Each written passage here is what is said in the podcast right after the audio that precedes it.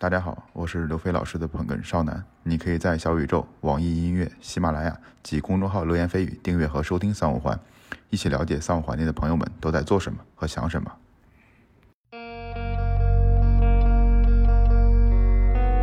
其实我在做那个这个交易平台的时候，发现我大量时间是在做治理，就该该惩罚谁，该鼓励谁，该立什么规矩，该干掉什么规矩。忽视平台治理，或者说忽视机制设计带来的这个对用户的影响，这是还是产品经理经常犯的一个错误。在交易平台里面，其实我们很难去用命令，尤其是行政性的命令，去让别人做什么事情。我觉得本质上，呃，那些技能是不是画原型图，是不是写产品文档，这些并不是那么甚至说是不是对用户体验特别敏感。我我觉得这些这些不是共性，共性就是我是不是解决了用户的问题，用用我的产品解决了这些问题。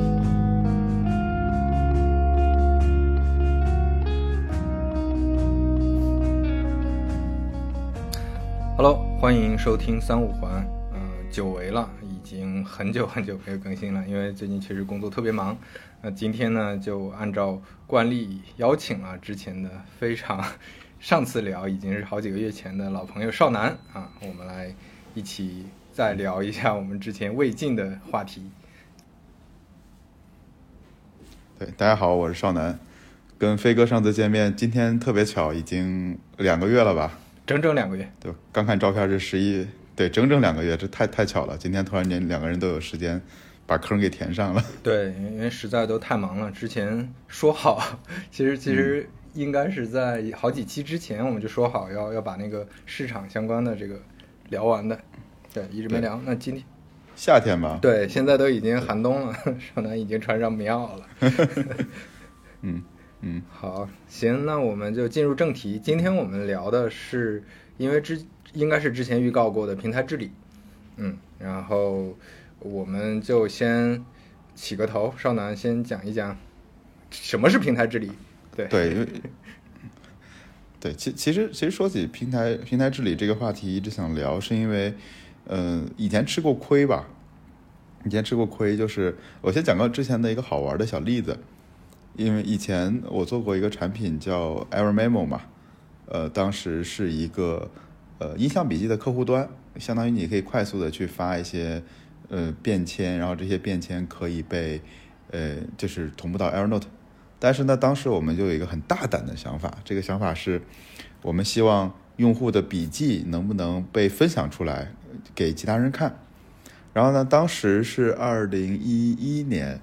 呃呃，二零一三年，当时会有一个想法是，我为了让大家能分享出来，你肯定要是匿名的好一点，因为因为不匿名就会有很多乱七八糟的东西。然后呢，我们又说又不想做成微博什么的，就干脆纯粹一点，你相当于只能把你的这个便签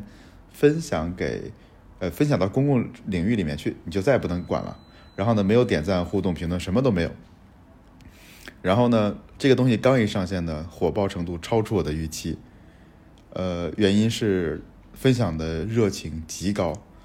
然后那会儿，因为我我们做产品是没有什么治理的概念，就会觉得说，哎，这个功能做了，大家分享，这不是挺互联网、挺 Web 二点零、挺挺挺共享精神的。然后呢，结果你进去看的时候，发现就刚开始还挺好，因为都是呃我我要想来的朋友嘛，就大家还是互联网圈聊一聊知识型的东西。但是呢，突然间你又会发现，呃，涌进来一波心情日记的人。然后呢，心情日记里面你会发现说啊，我今天那个高考什么没考好呀，我今天那个姑娘又又又又没有理我呀，或者今天那个小哥哥又怎么样，然后你就会觉得好烦。我们当时有且只有的一个机制就是举报，然后所以就就接下来会收到大量的举报，但这个举报呢又又有点无厘头，因为你没这里面其实就是我们当时忽略的，第一你没规定什么可以发，什么不可以发，我没有规定。那这时候呢，有就是我们说的老一老一代人举报年轻人说你们这帮人就是无病呻吟，然后年轻一代人举报老一代人，你们这帮是工作狂就没有生活的。然后呢，就两帮人开始相互举报，然后这个社区里就打来打去，打来打去。然后呢，除此之外呢，又会发生了下一个问题，就就会就会又进来一批更年轻的人，然后呢，他们把这里面开始聊天了，就开始板聊了。所以我那会儿，我我我记得我当时记得就是我面对这种情况有点束手无策，就是我不知道该干嘛了。嗯因为作为一个产品人，我该做的做完了。我那会儿也没有什么运营的概念，也没有什么治理的概念，就是有这个功能，功能上了，大家能分享，能举报，完了，嗯我不知道该干嘛了。所以，所以那件事儿呢，可能之后就告了一段落。但是我今天再回想来，其实那会儿，包括最近，可能我在做 Flomo 的时候也，也跟那个百光我们聊过这个案例嘛。其实我们俩就说，其实你缺的就是我该怎么去治理这件事儿，治理这个平台。对，对，这也是我在丁香医生可能接手以后一个更大的反思吧。因为以前我觉得运，可能我对运营理解是很狭隘的。我们说的运营，多半啊，当时的运营就是什么功能运营、内容运营、活动运营，对吧？对对，做个活动啊，什么拉拉拉拉活跃啊，促促活，我们想到都这些事儿。但是呢，其实我在做那个交易平台的时候，发现我大量时间是在做治理，就该该惩罚谁，该鼓励谁，该立什么规矩，该干掉什么规矩。所以我觉得这是一个这是一个缘起吧。然后在这个缘起里面，其实嗯，我还想讲两个背后的东西，就是你知道这个缘起之后，你在想如何解决，其实它更像经济学里面提的那个机制设计理论。就赫维茨有一套机制设计理论，因为这些机制设计就像日常我们的生活中有大量的机制设计。就这里，我想先聊一个就关于游戏的例子，因为我还挺喜欢玩游戏的。飞哥，你应该也玩过那个《陈星汉》，你听说过吧？嗯，很很著名的独立游戏人物。哦，我记得，对对，游戏诗人嘛，跟新海诚是一挂的那种独立诗人。然后呢，他有一个，我记得当时有一个访谈特别好玩，就当时他在应该是集集合的一个一个播客，然后讲他在美国，因为是个华人玩魔兽世界，因为你你你说话的那种语音什么的，一听就是你你就是外国人嘛，你就会被人就会被人鄙视，所以他当时就扮演一个女兽人嘛，就一句话不说，从头到尾都不说话，然后大家相处还挺好的。然后呢，一说话之后，立马就被大家嫌弃了，就不想理他了。然后他说他当时在那儿就感觉特别孤立无援，然后呢，他就想做一款游戏，这个游戏里面是不能说话的。嗯嗯对，所以所以我记得当时我玩《风之旅人》，刚开始说，哎，只能叫唤，不能说话，这什么游戏？第二个是他在游戏过程中也发现了第二个点，就是他没有做碰撞引擎。就以前你像我们玩 CS，你应该知道，哦把人顶顶顶顶顶下去，对吧？从从高楼上给他摔下去，或者把他给撞下去，对，这是我们经常干的坏事儿。他会发现，一旦有了碰撞引擎之后，然后呢，《风之旅人》里面所有的人就会很恶意的开始去撞别人，就把他从那个高墙上撞下去，虽然也摔不死，但就是想干这种坏事儿。所以他到最后设计的这个机制就是，你不能说话，你只能跟着那个人走，你也不能撞他，你只能等他。我记得有一次我玩的时候，我不知道是哪一国人，但肯定肯定是，就应该不是国区的吧。然后呢，那个人好像在我们俩站在一个很巨大的空间里，要躲两条那种大龙一样的东西。突然间那个人不走了，然后我就很慌，那个大龙又在这儿，然后我就只能在那儿引大龙，引引引，把大龙引走了，我又跑回来，然后我看他还不动，然后我就很急，然后呢，那会儿好像我要干嘛？去去倒个垃圾还是洗个碗？我忘了，反正就是我要离开一下那个电脑前，呃，电脑前。然后呢，啊，我看他回来，他开始围着我转，就我们俩一句话都不能说。然后呢，这时候其实我们所有的害人的或者攻击型人的那份心，那个那个机制是没有了，因为他在游戏里解决掉了这个机制。对，所以这个游戏到最后呈现出来，大家会觉得说啊，陈星汉里面，包括最近那个 Sky Sky 光遇，它是能激发你的心里面比较善良的那一面。嗯但是这里面其实并不是说，呃，就就就是你要善良，你要好，你要对人 nice，而是你看你本身的机制是什么样的。你还记得那个你在杭州待过，你肯定知道，你你现在去成都里面车让人吗？对，成这好像除了江浙，除了宁波和杭州吧，好像都都不会让人。嗯，我就在杭州待久了，我去外地总有一种会不小心被人撞死的感觉，因为你你已经习惯了。然后我我当时记得，刚来的时候，我觉得杭州人的素质好高啊，看到你就要停下来，我就觉得这个地方这个城市的人特别高素质。然后后来你懂了，一问别人，我怎么扣分啊？又罚又扣分，这个好厉害的。对，所以其实这背后隐藏的这一些，嗯，我觉得都是机制设计的例子吧。就是我们生活中也会遇到很多，然后呢，日常工作中也会遇到很多。对，感我感觉，呃，忽视平台治理或者说忽视机制设计带来的这个对用户的影响，这是还是产品经理经常犯的一个错误。嗯，就你你会发现很多产品的创始人都会讲说，对吧？某某创始人也讲过，算法没有价值观。或者说这那个技术无罪，嗯嗯嗯，但当然这这个是比较底层的，在在这在这之上的一些产品机制，尤其是社区有用户交互的所有的，不管是游戏还是社区，一定是有因为机制会导致一些结果的。呃，我我是呃嗯自己我本身之前作为一个知乎上的一个活跃用户，作为一个嗯呃在包括在滴滴也也接触过一些平台治理的事情。我是不太相信所有所谓的用户自净化的这么一个说法，对吧？你你比如说你作为滴滴哦，你乘客和司机你自净化去吧，你那个遇到任何纠纷你要自己去解决，那不行你就去派出所解决，我不管。就我我觉得肯定不是这样的，就哪怕社区，就像你说的，呃，有有有一些人互动产生了一些坏的感受。你要通过什么机制去解决？你要看看这个社区怎么能变好，这一定是设计出来的，而不是说你们进化去就好。嗯，同意。哎，飞哥，那个你有哪些就是关于治理的一些案例呢？可以跟大家讲讲的？你观察到的也行，或者你经历过的也行。前两天我刚看那篇判官他写的关于快手的那篇文章。那篇文章写的非常好，就有非常多的细节啊，不知道你看过没？对，嗯嗯嗯，我看过，我今天刚看完。有有非常多细节，那里面你就会发现，那个之前快手一直强调自己是很佛系，然后很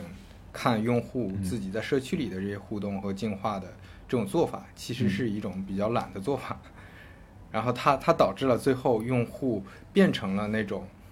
嗯，劣币驱逐良币。那种猎奇和，呃，因为这这里面存在一个存在一个呃很核心的点，在于愿意在上面去分享这种内容、博眼光、博流量的这些人，其实反而是这里面的低收入低收入用户，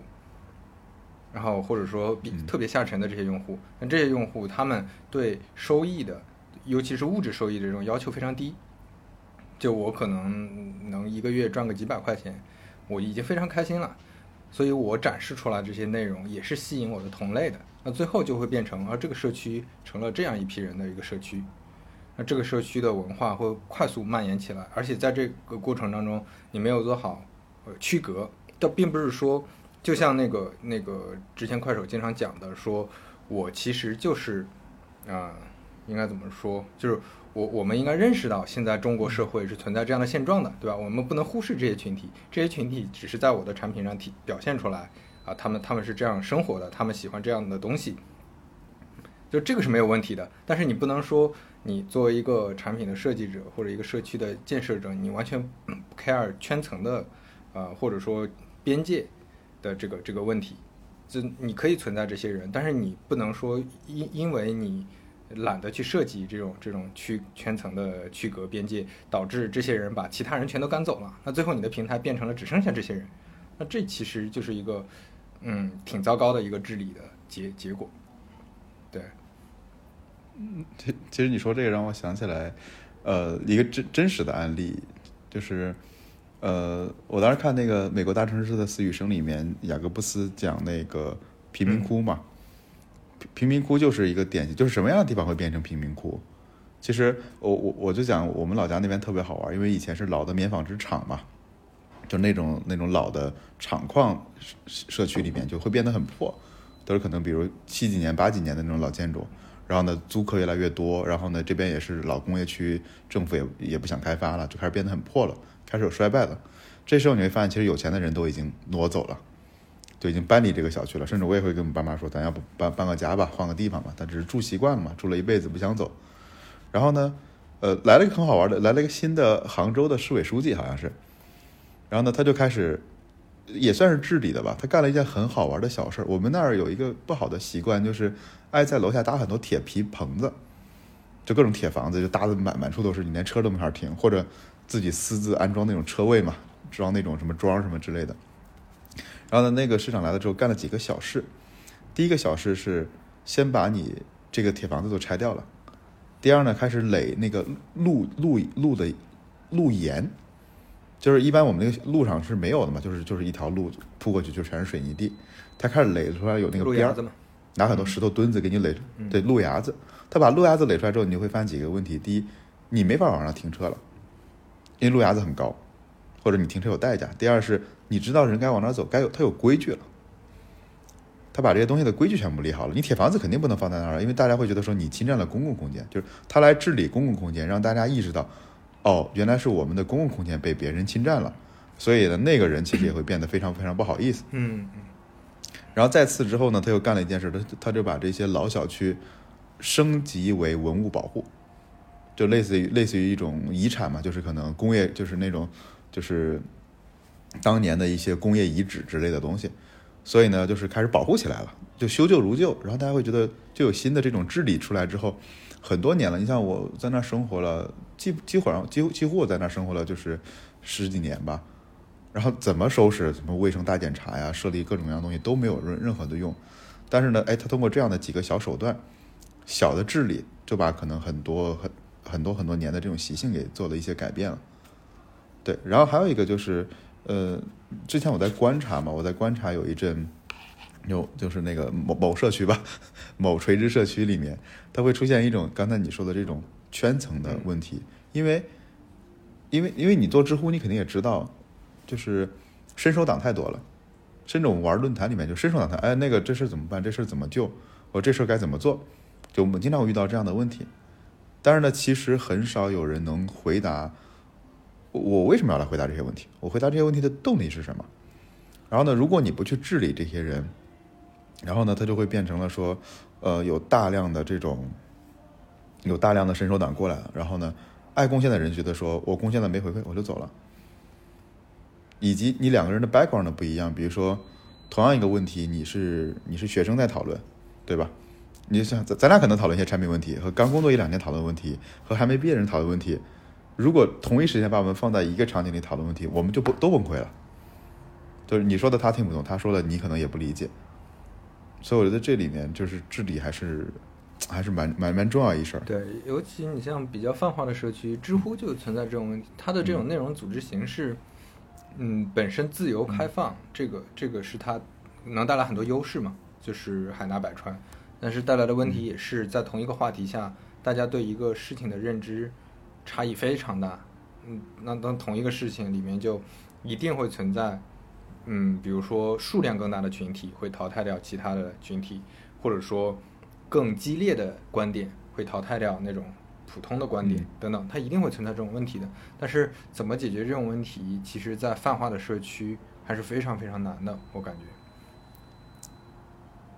嗯，同意。我觉得这里面其实会引入很多类似于，嗯，城市治理。我觉得是一个很好的参照对象，因为你像我们的生活中也会是这样。呃，我记得我记得雅各布斯那本书里面有一个例子是，呃，你看我们有很多新城区嘛，其实其实你其实你看，比如北京也好或者上海也好，我们爱去逛的是那种老城，但也不能是太破的老城，就一点都没有，是那种新旧混合的老城。比如说我的我当时在北京特别爱去五道营嘛，对吧？嗯，比较典型的南锣，然后上海的田子坊，或者说那种就是就是武康路这种地方。它的点就是新旧混合，它没有全部把它升级为 shopping mall，因为你全部升级为 shopping mall，就是你说的，就是都变成了只有消费我才来，日常工作不来。而我们在很多老旧的这种地方去，就是白天有人工作，晚上有人回家，有卖这个的，有吃这个的，有喝那个的，就大家会变得比较比较和谐。对，所以你说的就，如果其实不进行干预，一定会变成某种极端，它就会一直涨，一直涨，一直涨，涨到某种极端，然后 crash。我感觉这样的例子，其实当年就是很多城市里大兴土木，应该都是这种感觉，就造了个鬼城嘛。对，这个，所以你你会感觉平台治理，就刚才是我们说的是平台治理的必要性，但是，我我我还想说一个，呃，我的那个思考嗯是平台治理本身的一个平衡性，就是你平台治理，并不代表着它就因为因为这个词儿很容易让大家想到说，我就只有一种办法，就是立规矩，然后这个规矩所有人一定要听，嗯嗯嗯嗯不听就处罚、嗯处分，然后总感觉可能治理听起来好像好像就做这一类的事情，但其实其实这中间的平衡还是个非常巧妙的事情。就像你刚才说的，如果说城市治理不是说做一个简单的说那个呃，就是像你刚才说的，如果如果不是做那些事情，而是只是做一个简单的啊，你你必须在哪儿做什么事儿啊，下一个这么这么这么一个规矩，其实你会发现带来各种各样的问题。比如说你这个治理的成本太高怎么办？谁谁去管？谁去核查？然后他他惩罚过度怎么办？它也会带来很多很多衍生的问题。这些问题其实你像之前在滴滴也都都会遇到过，司乘之间会有好多好多的问题的。就大家可能看到新闻里是比较严重的问题，但是那种小矛盾、小摩擦，啊、这种最最基本的，比如说随便举个场景，那个司机不愿意送，哦，我我乘客我到地方了，我说我这个小区可以进，你要把我送到单元门下，那个司机发现我进去要绕很远，啊、我不太愿意送，然后我下一单嗯嗯。可能可能马上想去接，那这这种问题你该怎么规定？你是直接下个规定说司机必须送到单元门口，还是说司机可以不怎么样？那这个这个背后你要做很多思考，你要想说我要不要给承诺，要不要给这个规定，说你一定要怎么样，还是说他两个协商，这是最好的一个处理办法？这这中间你要拿大量的 case 去分析的，你不能只是说想了想，拍脑袋一想，哦，你就应该送啊，我服务越做的越，对吧？那个那个对乘客来说体验高一些更好啊。那你平台如果一一直是这个角色，最后司机都会走的。那最后你怎么怎么去平衡这这个问题？就包括刚才说呃刚才说那个滴滴的很多平台治理，你会发现它很难判责。就我有很多线下的场景，那这个时候我该怎么怎么去获取到真实的信息去做一个判责？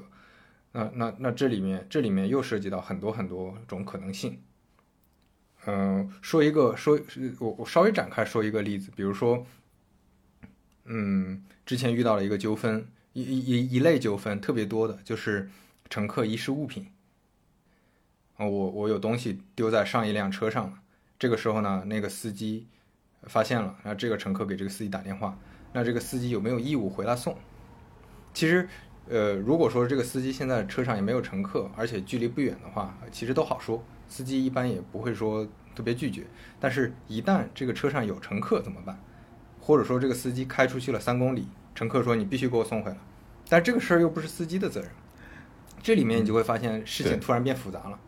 如果说下一个乘客已经上车了，这个订单，这个你你不能损害这个乘客的利益，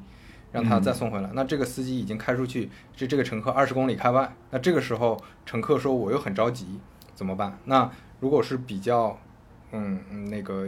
就是怎么说，就比较比较好的乘客，那个想事情比较周全的乘客，可能会跟这个司机说，你回来我给你结一个账，对吧？就你按照那个那个那个路费，你看怎么收，我们到时候商量一下也可以。但有的乘客就就不愿意出这个钱，那到时候司机的损失谁来承担？这里面你会发现延伸出来好多场景，这些场景里面的这些机制和你怎么有一个有效的管管理手段以及产品手段，就比如说我是不是可以让这个乘客现在就下一个单，让那个司机送过来，我就按这个路路线收费，我平台可以提供这个这个功能和规则嗯等等，这里面其实涉及到非常多的细节要去考究，但是你不能说我直接立个规矩，告诉所有司机，对吧？遗失物品你自己处理，但是你一定要给我送到乘客那儿去，乘客说啥你就得听啥，那这样一定会导致后面有大量的乱七八糟的问题。对，所以所以就说关于关于中间这个平衡的问题是还是非常复杂的。嗯其实你刚才说到了，说到了这个类似于规矩吧，其实，呃，这里面我觉得可以引申出来两两本书，我觉得我们可以在这等会儿展开讲一下。呃，第一本其实，因为我觉得做任何事儿，我们都需要找到一个框架嘛，因为因为我觉得有了框架之后，我们就去往里填肉就比较好填了。所以我当时看整个治理里面，其实是呃依赖于莱克斯，就是一个一个一个法法律学家，然后呢，他一直在研究这种网络空间中的呃治理，就网络空间该怎么去约束呢？到底是谁的空间，是非谁的空间？然后呢，权利和责任是什么？然后呢，这里面其实他提到了四个要素吧。那本书就叫呃，就叫网络。然后呢，然后后面还有二点零，有点老的那本书。对他其实一直在探讨各种就是公共权利嘛。这个可能国内外的环境差异还是比较大的。那本书不用不一定能看完，但是呢，其中有一个有一个元素，我觉得还是值得参考的。它称之为叫法律。道德，然后呢，整个的产品的设计结构和市场，快速的说一下，其实法律就是你要刚才说的，就比如说你不许骚扰乘客，这是法律嘛，对吧？道德是说，那你应该就是类似于说失误你得还给别人，他要真不报的话，那你也没什么办法嘛，就是情况下。更多然后呢，结构是指比对对对结构，比如说你现在一上车就给你开摄像头，对吧？全程录音。我来规避这些东西嘛？市场就是我补贴嘛，你做了哪些事儿，我给你点奖励；你不做哪些事儿，我给你惩罚。就粗暴的来讲，是这四大要素。然后呢，这四大要素里面呢，我当时就干了几个比较蠢的事儿吧，或者说当时也没理解的事儿，就是你刚才说的那个典型的，就是失误到底该不该归还，该怎么归还，就是典型的，它该是一个法律约束，还是该是一个道德约束？因为这件事儿我们经常拿捏不好，因为。我们都会，就是尤其是你在一个平台从零开始做的时候，你会发现说，没规矩就立规矩，没规矩立规矩，没规矩立规矩。但是会出来一个问题，就是规矩越来越多。对我权利成法律了，就是你动不动就上个规，动不动上个规矩，就是你开车出门该左转的你右转了，然后法律就是枪毙，拖出去给我枪毙了。然后这会让你变成了就是民不聊生吧。对，所以这是我当时犯的一个很很大的错误，就是我们错误的用法律治理了很多的很多的事情。因为，呃，这里面要引申出来第二本书，我觉得是跟跟这本书没什么关系，但是我觉得他讲法律跟道德的关系比较好的是熊秉元的一本叫做说《正义的成本》，就是我们正义其实是有很大的成本的。然后他这里面基本上会说那个，呃，它里面就是讲哪些是法律，哪些是道德。他首先认为法律是一种工具，我们通过形成一些规则，然后呢，这些规则成为了工具。比如尊老爱幼，其实是一种规矩嘛，对吧？我们礼礼让礼让老人，给老人让座，形成这样形成这种工具之后，其实整个社会的效率运转是高的。所以，所以这是一个用规则形成工具。那法律就是这样的一种工具嘛。但是呢，法律里面其实，呃，一般在这个社会里面，我们就有两种方式来处理，一种是法律。它是来处理负外部性，这好理解。比如说你你杀人、你抢劫，其实是一个负外部性的一个事情，所以而且是严重的情况，所以一定会用法律来处理。但是呢，有些又没那么严重，但又有点负外部性，比如说可能大家说的所谓的劈腿嘛，对吧？最近瓜太多了，就各种劈腿的瓜，说不养小孩的瓜，什么代孕的这种瓜，对吧？那他会去采取社会道德和舆论来尽量要求和避免。那这里面其实你看，他会讲到几个是社会道德舆论来避免。对，那呃，这在整个这一切里面，其实他还提到一个很重要的观点，就是，呃，这一切的目的是什么？你要明白，其实你要是增进整个社会大盘的大盘的那个增长。比如举个例子，其实呃，我不知道那本书你看了没？那个 Instagram 那本 No Filter 还没有。嗯，对他讲那个 Instagram 成长史嘛。所以 Instagram 就一直不做转发，他就一直不做转发，因为他的原因是说，我希望就是，呃，那个人那个创作者就是本人，然后呢，他的每一个东西都在表达他自己的世界观，所以他很好形成个人的品牌。但转发有个东西，就是有很多平台爱做转发嘛，转发就是最后变成了就是声音最锐利的一帮人在创作，剩下的人都是无脑转发。然后无脑转发了之后呢，你的创作者其实就就就创作动机就变少了嘛，我转就好了。这个跟公众号和对视频号的设计逻辑好像有点像。我记得之前微信那边都提到过这种这种逻辑。啊，你接着说。嗯，对，因为你想，如果我们在社区里面，其实是我的目的是为了让整个社区更繁荣，那你理论上其实你应该鼓励创作，而不是鼓励转发。虽然短期内可能可以看着很好。对吧？所以法律也是这样的，就你的法律目的是在增进社会资源嘛。所以一些偷盗和抢劫，短期内能快速的积累财富，但它对整个它对整个社会是不利的，所以我们要去约束它。对，所以他他就《守门员》这本书里的观点就是，他没有所谓的绝对的正义。就像你刚才说的，我们也不应该是说让每一个人都成为圣人，你每一个小事儿都应该做好，是不可能的。你你的平台设计成这样的规则，你就死定了。所以我觉得那个应该是，如果负外部性很大，比如说骚扰乘客，比如说我们这边平台上可能你误诊，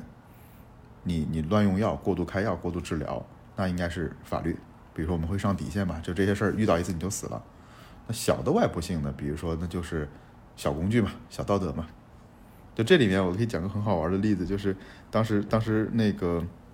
呃，你应该也你也也听过，就是我们我们让别人知道一件事儿，就这个道德其实是让别人来谴责你，或者让别人来认可你嘛。所以这里面其实，呃，我当时忽略了一个，就是跟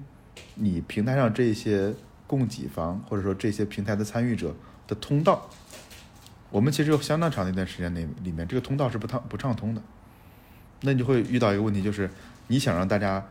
看到一个很好的正向例子，你没有方式让它触达到。然后呢，最近还出了一个很好玩的事情，就是就误会了，因为我们让一个一个一一个小朋友去写了一个类似于我们要改一个规则，这个规则改成什么什么样，但是呢，我们是征询意见稿，就类似于说，哎，我征集了一下大家的意见。然后，但是呢，平台上那供给方就会说啊，你要改了，你们没人性啊，你们能改成这样了？然后光就在那我们的群里面炸了。所以这里面，当我们说那个开始普普及道德的时候，又分两方面，一方面是你能不能触达到他们，就别人得知道这件事嘛。你想，为什么我们一天到晚要看央视啊，看什么优秀道德模范啊，一天到晚去宣传这件事儿？他至少让你知道这个事儿，正向的和负向的。但另一点就是，你传达这个信息是不是正确的？就像我我今天早上听到一个段子嘛，就是就是讲灰姑娘。你仔细想想，灰姑娘的故事好像听起来很邪性哎。这是一个一个姑娘跨阶层发展的 一个挺不健康的案例，放在今天的这个语境里面，对吧？类似于就是半欺骗半拼团名媛，拼了一个水晶鞋成为了一个名媛。当然这是这是开玩笑啊，这放在我们今天的时空这个环境里面，会变成就是道德。我们除了说。呃，鼓励和不鼓励之外，我觉得通路和传达的准确性也很重要的。然后另外结构和市场，我觉得也可以。市场我估计你的经验应该会比我多。然后我们可以先聊聊结构。其实结构里面刚才有很多例子是可以举的，比如说呃，现在滴滴上一上车的就录音，对，比如说那个 iPhone 换屏，我前两天换 iPhone 屏也发现很贵，就是因为它会。有一些特殊的芯片或者特殊的编码，会导致说你的屏幕必须跟苹果的那个服务器去校对了之后，它才能会产生一些变化，这样就避免了说你经常用盗版屏或者二手屏嘛。那同样的，其实，呃，其实你像安全带就是一个典型的，就是因为你有了那个安全带，你不系，你的车就会一直叫，一直叫你就很烦，你会把它系上。包括吸烟也是，你像所有的电子烟，就就就就是。我为了不让你卖烟，或者说让你买烟很麻烦，我就让你只只能在线下嘛。对，这是一些结构性上的影响吧。市场其实就是补贴跟税收了，这个我觉得 你之前的 在滴滴待过，应该是更有感觉的吧。对你像，嗯，是这样的，我我觉得，我觉得滴滴做的很呃很多事情，其实都可以放在这四个维度里。嗯，就比如说，呃，什么是法律？法律可能就是你。必须要送乘客到目的地，对吧？这是有点像滴滴的基本法。那你你至少要做成这这个事儿嘛？你不做成这个事儿，你是一个不合格的司机嘛？那在这个过程中，还有一些还有一些规定，比如说你不能性骚扰乘客，比如说你你不能那个打骂乘客等等的，有一些这种这种是非常底线的，就法律还是兜底嘛？我理解。嗯。那道德呢，可能有一些有一些约束和引导，就是希望你做成什么样。但是你如果没做成那样，那那那我。只是我只能指责你啊，舆论抨击你，但是这是引导，这只要你不触底线，我可能可能还是会那个，就中间会有一个空间。那结构性的东西更多的是什么呢？是那种我可以通过产品的机制去，呃，直接限制你的某些行为，对吧？比如说你必呃你你必须要用最近的路线送乘客，那这个你如果通过法律约束你你。你是很难直接去拿到什么采集到什么证据去说明的。那 OK，我就直接给你个导航，你就按照我的导航路线走。那这就是一个结构化的解决办法嘛，就是就是我我不需要有其他的成本去验证，去再再给你判责了。那市场这个方面呢，更多的就是我可能嗯通过一些引导，让你更愿意。这这这方面这方面更多的还是呃有点像嗯怎么说？比如说平台会给一些补贴，在一些冷区，我让这些司机去冷区，我促成更多的交易。或者说你表现更优秀的司机，我会让你接更多的订单。核心是核心是这两个维度嘛，就一个是你能不能，呃，你的这个行为如果能促进更多的交易，能给平台、乘客、司机就三方带来更更多的收益，那这个是我应该去引导的。然后另一个呢，就是我通过通过呃呃去判断一个好行为、坏行为，我去把好行为去做一些引导。那这个引导除了道德上的，更多的还是市场层面的这个引导。就这些引导，为什么不用那种强制的手段？比如说你强制让一个司机必须去什么地方，那这这种形式就就又又播到这个话，这个这个那个叫什么光谱的另一侧了。这个光谱的另一侧会导致非常多的衍生问题，就是你不能保障司机的最后的结果，就最后他的收入，你你这样他是不是真的高或者怎么样？这个你是很难保障的。那在你完全无法保障的情况下，你只能用市场的形形式去去调度。你能保证平台整体的一个整体的一个均衡，但是这中间可能你你很难用强制的手段是让让每个司机去呃听你的话。对，这里面可能就有一些判断的标准，嗯，各种因素吧。对，我我觉得刚才你说到一个词很重要，因为在交易平台里面，其实。我们很难去用命令，尤其是行政型的命令，去让别人做什么事情。你想，如果我们是全职雇员吧，还好嘛，你早上必须得打卡，你必须干嘛，必须干嘛。但是我们所谓的交易平台里面有大量的人都是不受不受你平台雇佣的，所以所以我觉得刚才你说那个词特别重要，就是调度。然后这里面我们所谓的调度，其实多数情况下是要么利用他的恐惧，就是你不干什么事儿我就罚死你，但这事儿不能多。你多了就就别人就就就噤若寒蝉了，我就该去哪儿去哪儿，我就不在你这儿待了，对吧？然后呢，另一个就是欲望嘛，就是你调度的其实是欲望，你去那儿了我给你这个好处，去这儿了我给你好处。我记得当时在饿了么开店里面还送了一个新手大礼包，就是你新店开张，然后呢你准备好了，然后你 run 一下那个大礼包，然后嘣，你的整个流量就就上去了，然后呢你的排名什么就能快速刷上去。就我觉得这里面你刚才说的这个调度这个词，我觉得是很很有意思的一个事情。对。嗯然后这里还有一个很好很很好玩的点，就是，就我记得当时老王还讲过一个嘛，就是真正的我们的利润，并不是说我们要刷到口袋里的钱，而是利润决定了我有多少调动资源的能力，因为我要补贴再贴出去嘛。对对对，就是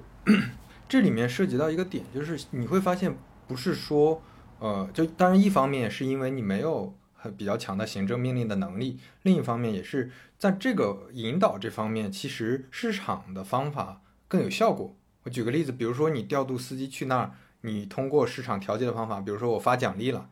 我我们可以从数据上观察这司机愿不愿意去。如果他们还不愿意去，这说明什么？说明我们调度的水平太差了，司机自己都能判断出来，我去了肯定接不到单，我的收入一定非常差，这说明你的调度本身就会有问题。这其实是一个市场经济的一个，就双向都有都有，你能拿拿到很多反馈，能够更好的去调和的这样这这样一个收益。但是你如果说行政命令，你必须去哪儿必须去哪儿，一定会有大量的浪费的，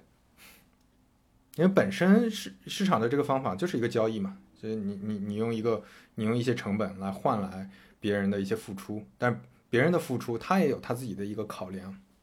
对，你可以获取到很多。他那边提供给的，就通过交易提供给出来的这个信息，其实是一个供通过供需，你能获得更多信息。我觉得，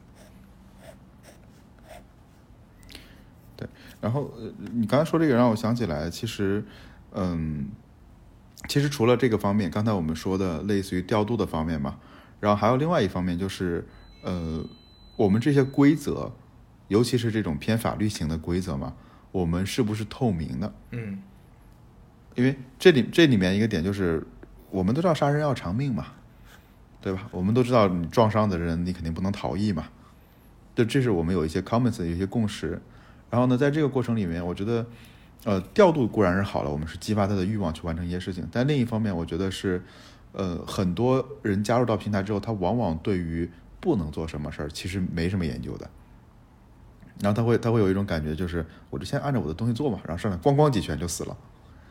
所以这里我觉得还有一个就是，嗯，如果我们要去设立法律的话，有几个有几个可能要注意的吧。我觉得透明公开是最重要的，你必须是透明和公开的，然后你让别人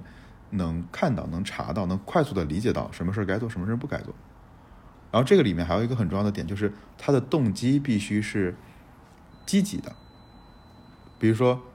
你不乱开药，你就要从我平台上干掉。就我可以立这样一条法律，对吧？但实际上，其实你你你对外对这个社会是无法交代的。然后你这样久了之后，你会就是，比如说，就像你刚才说的，你有任何用户遗落在车上的钱包，你就必须无偿的送回。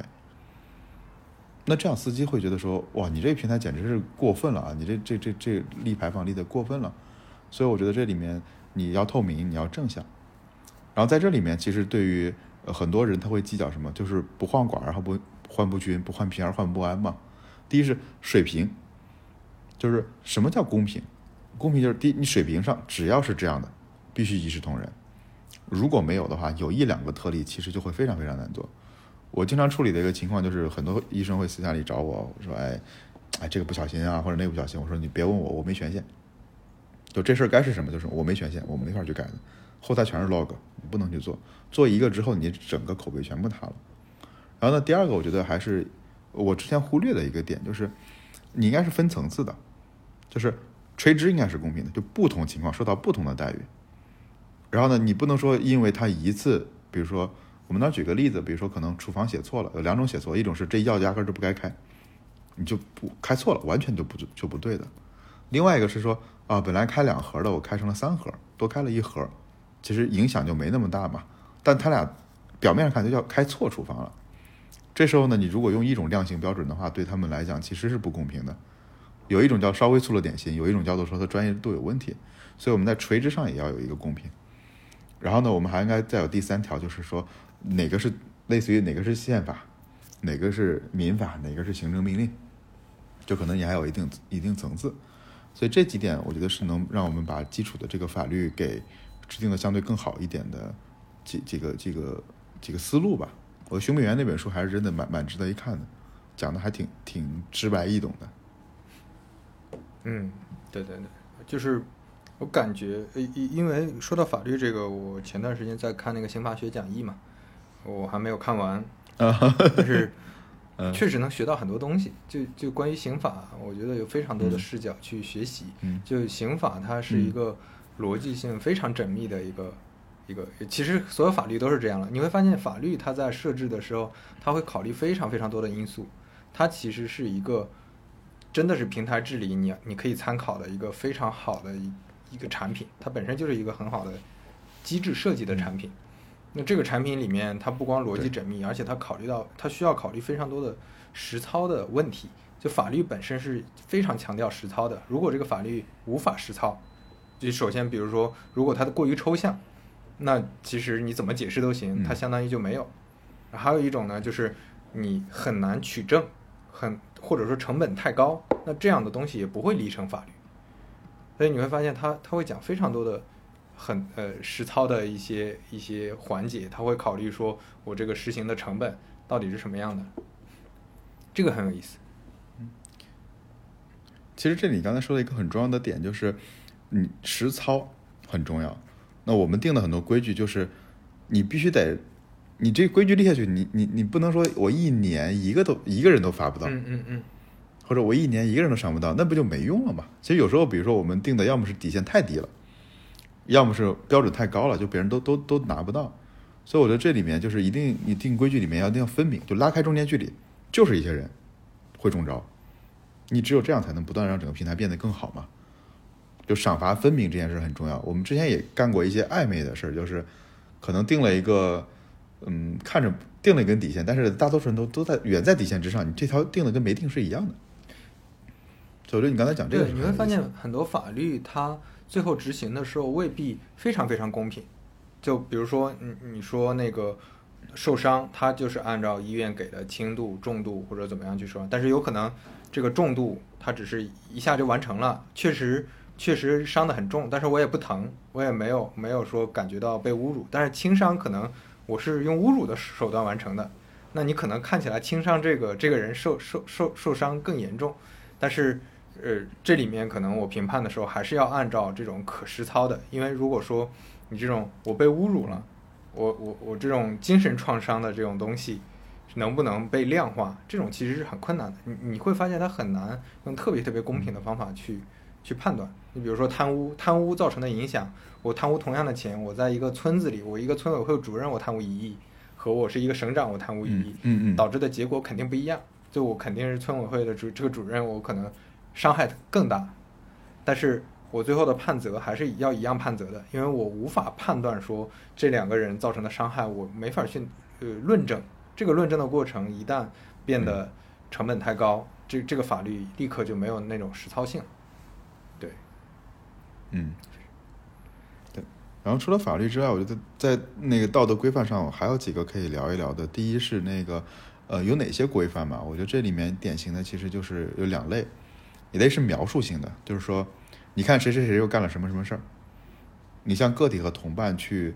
去讲述一些别人的方式。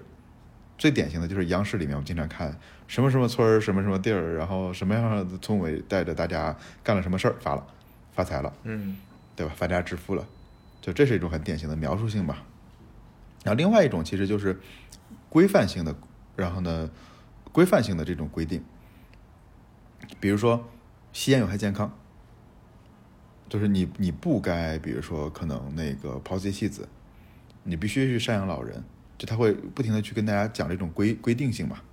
你的这个规定性了之后，你就是就潜移默化的你会形成一种共识。像前两天我一个朋友跟我讲，他在美国的公司里面，嗯，有个有个护士辞职了，然后我说为什么辞职？他说他觉得他的。那个主治就那个跟他配合的那个医医学总监，嗯，不尊重他。我说，哎，啥叫不尊重啊？就我说这人脾气这么大吗？就是在我们的语境里面，就感觉说别人你老大喷你两句怎么了，对吧？就你老大就 PUA 你一下又怎么地了？你怎么这么脆弱呢？可能在他们那那些地方都会觉得那不行，我的人格受到了什么创伤？你这个地方不够自由，然后我要去寻找一个什么能发挥自我的地方，就会有这种文化上很巨大的差异。对，然后这里面还有三个三个要素，其实第一个就是它要典型，它很很典型，就这个案例是非常非常有有代表性的，所以你其实你看，就是央视里面找的那个例子真的是很好，就是新闻联播里面都能找到一些很典型的案例，本来是很穷的，然后因为做了什么事儿，搞了哪几个重要的基建，修了什么路，就发家致富了。然后第二个就是自驱，就是它很具体，就像你刚才讲的，它跟法律一样很具体，就是要想富先修路，对吧？你要怎么去培养一个什么农业基地什么之类的，就他讲的非常具体。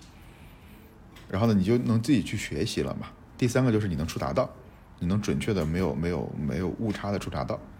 而且能听到双向的声音。我觉得这是可能在规范里面比较重要的一个事情嘛。嗯，对。嗯，然后我当时刚才还讲到，就市场方面其实还有几个可能要补充的。其实，呃，这里面最重要的就是能力和意愿。就我们刚才说要贴人嘛，咱只是讲了说调度能力，我们有钱可以让人去，我们知道哪些调度好，调度不好。但实际上这里还有一个点就是，该贴谁不该贴谁。我们我们当时我记得当时我看数据里面，你就会发现有一批人猫在那儿，就一天到晚吃补贴的。我想滴滴那边肯定也有，就是他是你肯定服务很差，然后也也不怎么听话，但就一天到晚猫在那儿吃你补贴的人。所以这里我觉得可能应该也是说。呃，我们应该先找平台上意愿意愿比较强的，能力差一点的，都能培养吧。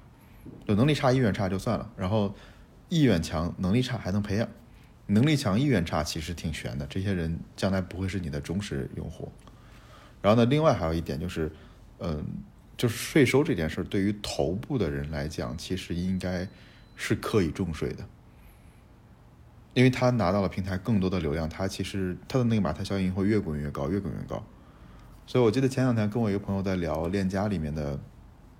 他聊他聊链家整个的机制已经是非常非常好了，就是那些经纪人一一般来讲，你如果做的不好的，就是一种 L 型的曲线嘛，就很容易很容易很多平台上就会变成 L 型曲线，头部的百分之几的人吃掉了大多数的流量和收益，剩下的人就吃了一点残羹冷饭。到链家里面，其实相对做的那根线比较平一点，是因为呃特别头部、特别 top 的人，他最后就会把它转化为管理者，就不让你再去做房产销售，你去转化为管理者，你带一个店。然后呢，另外尾部里面，它通过大量的那个链家里面不有那 ACN 网络嘛？通过大量的拆分角色，然后呢，大量拆分线索。比如说，我是刚工作的人，我没什么能力，但我能提供线索。剩下的人，你去你去跟进，你来转化。他通过大量的角色拆分，让这些人，嗯，就是能力差异没那么大。然后你要大量依赖跟别人的配合，所以呢，真的来讲，你的那个，你的那根曲线收益曲线还是相对比较平缓一点的嘛。所以我觉得这也是可能对于就是税税收来讲的一个思路了。对我感觉可能，比如说我们想到，哎，我就就我们刚才说了几个步骤嘛。第一个就是，哎，我们要先想到我们要治理，而不是说就产品你自进化，我什么都不管。一个城市我把十万人放在这儿，你自进化，这这就完蛋了，对吧？然后第二步肯定是我要判断，说我用什么手段治理。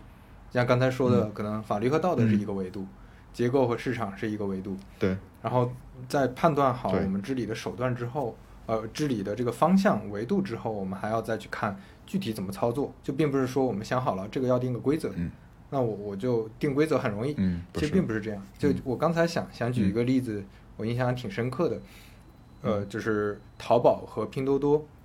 他们对于商家质量，尤其是生鲜水果质量的这种规则治理的方式是差别很大的。啊，淘宝那边的治理方法呢是。呃，我不允许你有坏的，比如说你你一串葡萄，你我就规定非常严苛，可能你出现两三个坏的，我就用户可以投诉，我可以完全把这个货退掉，那基本上退掉这个就废了。所以对于商家来说，我要花特别多的成本放在这个物流的环节，放在事前各种各样的关关卡，我要放很多人、很多品控的手段、很多很多前置的方法。能够保证这个水果真的到用户手上的时候，哎，全部都是好的。啊，比如说十个橘子，可能有一个坏的，呃，有两个坏的就不能接受，就我我必须保证是完全都是好的。但拼多多不一样，拼多多是规定你可以允许有一些坏的，那我立一些规矩，让用户虽然体验受损了，我比如说通过赔偿机制，商家你需要赔偿用户。但是你给他这个坏的，我们平台是可以承认的，我不要求无条件给他退货。这样的话，商家其实把成本就放在后面的赔偿上，他他前置的很多那种成本就可以收缩。这个收缩的成本是非常巨大的，因为你要保证事前的这种管控品控的成本是非常非常高的，它基本上不太现实。就你要尊重这个自然规律，就是这个自然规律下，可能对于某些品类的啊这种生鲜，它的货损率就是很高的。那对于这种货损率比较高的情况下，我怎么去用这些手段去解决？它其实是有可能有更合理的手段的。呃，总之在在这种情况下呢，拼多多它就可以降价，它的价格就可以降到非常低。那这样用户他能用更低价买到这样的水果。当然，这这个这个本身可能会有这种品类，就是或者用户群体区分的这种情况啊，就有可能淘宝它面向的就是高端用户，我就不希望有任何坏掉的，这也有可能。但是这本身也是说这两种不同的治理方法导致的两种不同的结果。对对，你其实你看到没有一个唯一的方法，或者没有一个最好的方法。就我觉得真的是，就就就说难听点，就感感觉聊了跟没聊一样，就是 case by case 嘛。对，这这这是一些抽象的方法论嘛？就你有，你不能依完全依赖这些方法论去解决问题。有了这些方法论的帮助，可能能帮助你更好的认识问题。对，对我觉得这个方法论好就好在说，你知道你该从哪下手，你不至于说，呃，我我今天就是罚人，或者我今天就干嘛，就你至少有一个大致的方向。然后在这个方向下面，你可以去找更多的可能性吧。然后这里其实还有一个，我觉得就平台治理里面还有一另外一个，就是要跟你的整个人群和人群构成有相关。就像你刚才说的，你这边的商家是什么样的？如果你这儿都是那种可能水果的供给质量没那么高，他可能就是普通的农民，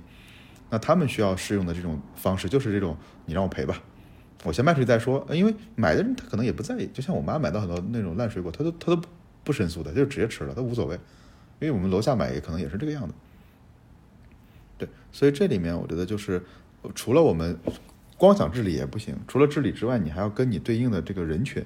就是你这个人群的分层要相关的，然后你知道你解决人群分几层，然后在这几层里面来对应相应的治理机制，它才是一个更完整的方式，而并没有一套机制要解决这个问题。对，嗯，我刚才还想到，我看那个呃采访左晖的那本书，就你送我那本《做男儿正确的事情》，啊对吧？嗯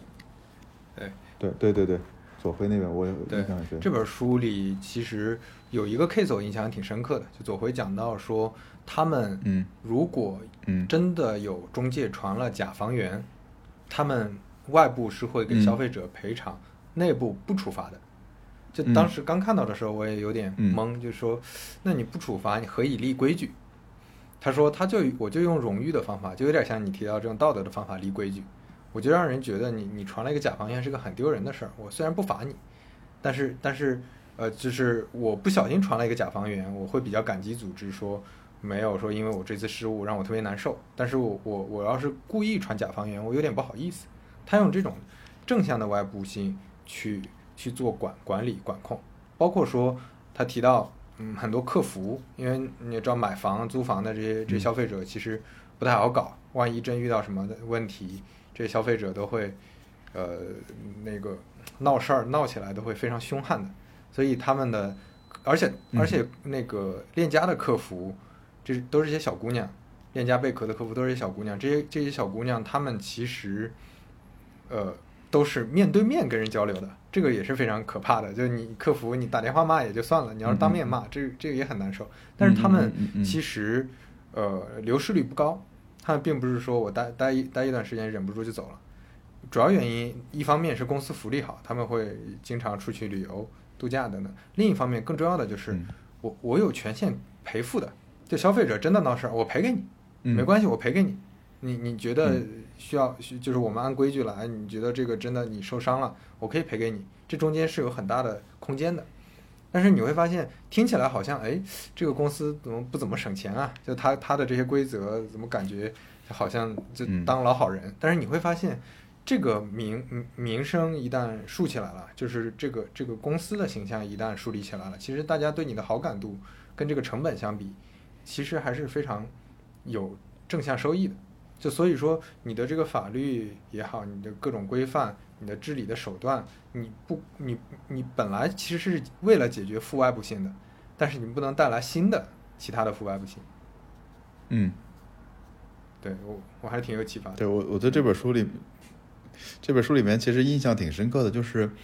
嗯，虽然它是访谈啊，但是这本这本书让我感觉它其实是在讲述他如何去设计一整套房屋中介的新的机制。因为以前的中介我们都知道就是那种单次博弈嘛，反正能骗一个就是一个。我当年在白新王的时候，哇，那那里面那要有个真房源，那是邪门了。全是假房源，基本上就调你个电话，然后开始开始给你，我，我这那套房子没了，你得给我看这套，然后都是这种情况，因为然后再加上从业者素质低，然后呢单次博弈，然后大家大家就就这个市场就变得很混很混乱嘛。我有相当长的一段时间里面，其实都很都很怕租房子，哪怕我自己是在做百姓，我都很怕去租房子，我觉得我知道上面都是假的。但是后来，我现在这次我我我卖房又买房，整个过程全是在链家解决的，就是觉得还是挺专业的，挺高效的。而且这里面的那个人的水平，就他有几个细节，比如说我当时把我那个房子上海的托管给了一个就链家里面的，就是你说的一个小姑娘嘛，她应该是当地我们那个小区里面的人。然后呢，她就会定期的，比如帮你去清理一下屋子，顺便帮你贴个对联儿，啊，每次带完看完客人就会跟你说，哎，我今天带谁来看过了，就他整个这套机制去设计的，让里面从业者相对的在职时间就变长了，NPS 也变长了，然后这样的话整体机制是顺的，所以我觉得看那本书让我很很很很有收获或者很敬佩的地方，就是他真正的去理解了这件事的机制上哪个地方出了问题，然后呢一点一点一点来修复，就是整个这个机制。而我觉得多数情况下，其实，嗯，我觉得蛮难的。就是第一，你看看懂这件事儿就已经很难了，就如何去就就是如何去设计已经很难。第二是，你如何去执行下这件事儿，我觉得就更难了。所以这是我觉得挺挺让我敬佩的一一个吧。因为以前说实话，呃，链家可能链家和贝壳都都不算是互联网圈里面我们关注的东西嘛。对，但看完那本书，我觉得还是挺挺敬佩的。对，这这就是我们经常提到古典产品经理、体验型产品经理会存在的天然存在的那个缺陷嘛，就会忽视很多真正在就是你这个产品扔到扔到一个人民的大人民的海洋里，它会产生一个什么样的涟漪？这这个过程中你完全不管，你只是觉得我这个产品我有价值，嗯你就能自己运转起来，这肯定是不对。嗯，其其实其实真是古典产品也没想那么简单。我看那本 Instagram 那本书上也提了很多，比如当时他们做，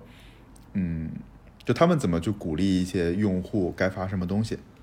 也花了非常非常努力。那那本书里面，因为我我们之前理解 Instagram 肯定是类似于不运营的典范嘛，对吧？就是那种古典产品经理做好做好 filter 做好筛选就完了。其实不是，就他们对于社区里面的运营规范、运营机制有非常非常多的这种挑选。然后他们甚至都会意识到他们会改变很多人的一生，因为一下就变成一个网红了嘛。然后呢，那本书的后半节快结尾的部分又讲了，里面有大量的这种负面的，比如说一些可能吸毒，一些可能类似于就是自残自伤这样的，就是伤害自己的这种案例。那怎么去治理这个平台？他们也很痛苦，甚至没有一个更好的方法来解决这些问题。所以，所以那个创始人当时也对这件事一度很痛苦吧。就是我就像你说的，嗯，不可能存在一种真空的环境。就其实治理是你的这个东西从上线之后，一直到你杀档关掉，这中间的漫长的时间都是都是对于这个东西的治理，而这个是不可或缺的。它它都不是运营，我觉得它比运营更底层。嗯，对，说这个我我们最后我想我想提一下，昨天昨天看那个叛乱那个直播里，张小龙跟他们连麦嘛，连麦的时候张小龙提了一段话，他说就就就又又问到那个已经好几问了好几年的问题，就说古典产品经理这个怎么看待嘛？然后我觉得张小龙说的非常有感触，因为之前大家都还是从侧面去解读嘛，包括张小龙之前在公开课上他提到过一句自嘲的我是古典产品经理，我也不懂什么意思的，但是他没有详细展开说。昨天直播里他提到了他的想法，就是他从来不认为产品经理还有什么古典主义，啊，产品经理就是产品经理，从古到今这个定义从来没变过，它就是做产品的。但这个产品不仅不单单是说是一个互联网产品，就是你你通过一个产品的什么手段解决了一个人的什么问题，这就是产品。平台治理本身就是一个群体的一个产品，就属于这个群体的一个产品。这个这个产品解决的问题就是群体之间有交互、有互动的时候，我怎么解决的这样这样这样一个角色。嗯，其实其实你从这个维度来看，我们我们不说，嗯，怎么说？就说了，就我们之前聊了那么多产品经理的类型，我们了解知道这么多产品经理的类型，你会发现，呃，其实如果从这个定义来看，很多就是在做产品经理的事儿，很多 title 不是产品经理，就在做产品经理的事儿，很多 title 是产品经理的，其实也没在做产品经理的事儿，而是在做一些，呃，你也不知道在做什么的一些事儿。对，就是就像在做 PPT 吧。对，就像小龙龙龙叔昨天说的，啊，就像张小龙昨天说的，数据产品经理是个笑话，这个这个挺逗的。当然，他说的肯定，他说的应该更多的是说我只看数据，只关注数据，然后做一些数据中台建设等等。其实他，嗯嗯，可能在解决用户问题离得比较远。我理解，就他可能解决了一些业务问题，但是他确实不能成为一个产品经理。但是你反而看起来平台治理，可能我们一般把它定义为一个业务角色。但是这个平台治理的这些角色，你如果把机制设立的足够好，本质上其实也是一个是的那些技能是不是画原型图，是不是写产品文档，这些并不是那么重要啊，甚至说是不是对用户体验特别敏感。嗯，我我觉得这些这些不是共性，共性就是我是不是解决了用户的问题，用用我的产品解决了这些问题。行，那我们也差不多到这儿就可以收个尾了，也又聊了一个多小时了。好，那今天我们简要的呃聊了一下，我觉得还是聊了很多 case，啊而且聊了很多嗯嗯看这个平台治理的一些视角吧。就确实没有说我们这是一个什么什么教教程或者一个很具体的指导，让你怎么做好平台治理。这这个那个刚才挺难了对，所以呃，嗯更多的是跟大家分享一下我们关于这方面的想法吧。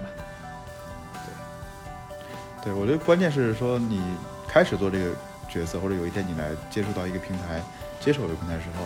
你知道有治理这件事儿很重要。然后呢，在治理里面有四大要素：法律、道德、结构和市场。那至于你该在什么情况下怎么用，